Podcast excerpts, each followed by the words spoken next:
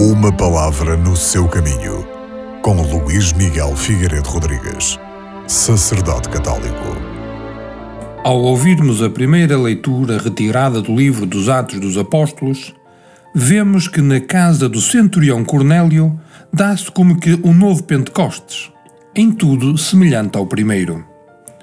Sobre os pagãos, que são homens sinceros, preocupados na busca da verdade e prontos a acolher o anúncio da salvação, desce o Espírito Santo.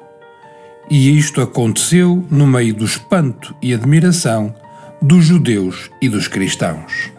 Nesta manifestação do Espírito Santo, São Pedro, como chefe dos apóstolos, que foi o primeiro a abrir a Igreja aos pagãos, vê a confirmação de que a salvação, realizada por Jesus Cristo, destina-se a todas as pessoas, sem distinção. Todos são chamados a tornarem-se um único povo de Deus. E assim a Cornélio, que recebe o batismo do Espírito, o apóstolo Pedro confere o batismo de água, sinal eficaz da inserção em Cristo e na Igreja. Porque no fundo é isto que conta: ser homens e mulheres batizados, isto é, que aceitam viver como filhos de Deus inseridos na sua igreja.